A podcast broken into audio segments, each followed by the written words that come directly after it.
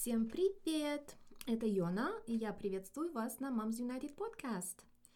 А коронавирус пока все еще бушует по всей планете. Это очень тяжелые времена для всех.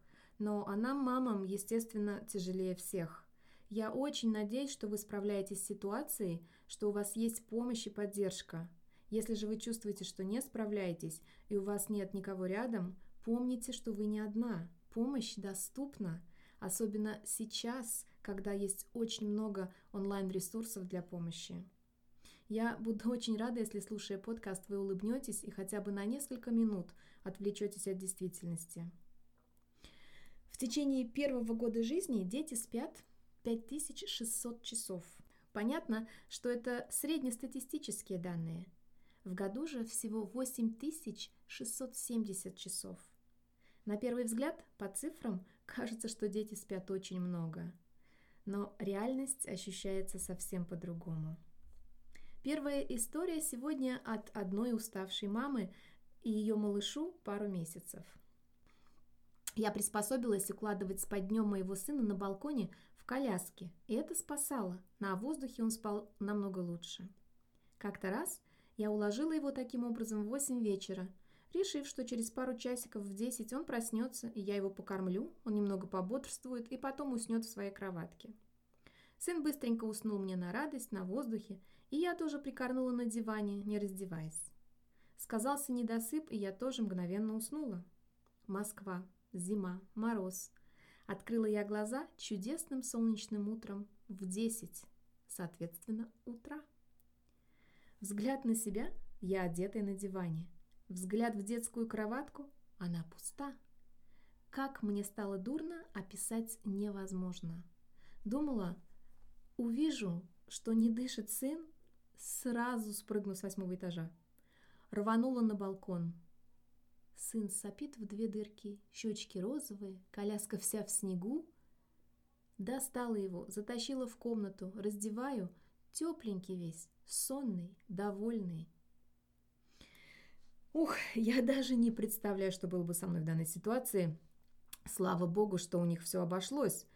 Эта история случилась более 20 лет назад, когда еще не было никаких изощренных телефонных приложений. Сейчас их много, и есть такие, которые помогают отслеживать циклы сна у младенцев. Кроме того, есть множество всяких гаджетов, которые помогают как раз таких ситуаций избежать.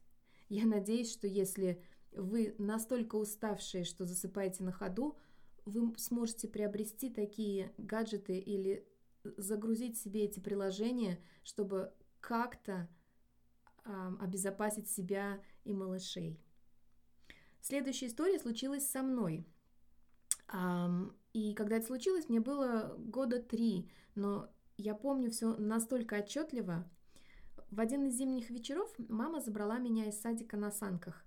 Идти было недалеко, но снега было так много, что тащить меня на санках ей было намного легче, чем идти со мной пешком. Одета я была как снеговик, в шубку, шапку, огромный шарф. Мама усадила меня на санки и вручила мне свой рабочий портфель. Я им была почти полностью закрыта, сидела за ним как за щитом. Пока мы ехали, вернее, пока я ехала, я отчетливо помню, какое было небо. Черное, чистое, все в звездах. Вот еду я, наблюдаю за звездами, и вдруг чувствую, бум, упала с санок. Села с угробиком в снегу, мамин портфель держу крепко-крепко. Из-за этого портфеля наблюдаю, как моя мама все дальше и дальше уходит от меня за горизонт. А мне и не страшно, и звезды красивые, сижу. И вдруг вижу, как мама оборачивается, понимает, что санки слишком легкие и бежит ко мне обратно. Мне казалось, что мама ушла невероятно далеко – она же мне потом рассказывала, что это было всего лишь несколько шагов. Она так устала после работы, что на автомате тащила санки и тащила, даже не заметив, как я соскользнула с них. Интересный факт. Малыши рождаются с тремя стами костями. Это на 94 кости больше, чем у взрослых. Куда же они деваются? Они просто срастаются друг с другом. У новорожденных отсутствует коленная чашечка. Ну, в общем-то, она им не особо и нужна. По мере их роста она затвердевает и полностью формируется у них в возрасте от 3 до 5 лет. Следующую историю прислала мама тройняшек. Моим детям сейчас 7 лет. Они кажутся мне такими взрослыми и самостоятельными. Я прекрасно помню время, когда я приехала домой после роддома с тремя кричащими кульками. Несмотря на постоянную помощь мужа и моей мамы, я все равно была очень замотана. В одну из ночей, поменяв им подгузники, я, довольная, что они не плакали, улеглась спать. Проснулась утром, выспавшаяся. Пришла на кухню с огромной благодарностью к мужу и маме, что они заняли малышей и дали мне выспаться. Открываю холодильник, чтобы взять молоко для кофе, и вижу. В самом центре холодильника три подгузника. Оборачиваюсь к мужу с вопросом в глазах. Мама и он решили, что я их сложила в холодильник для дела и не выкинули. У меня же до сих пор нет никаких воспоминаний о том, как я сложила подгузники в холодильник.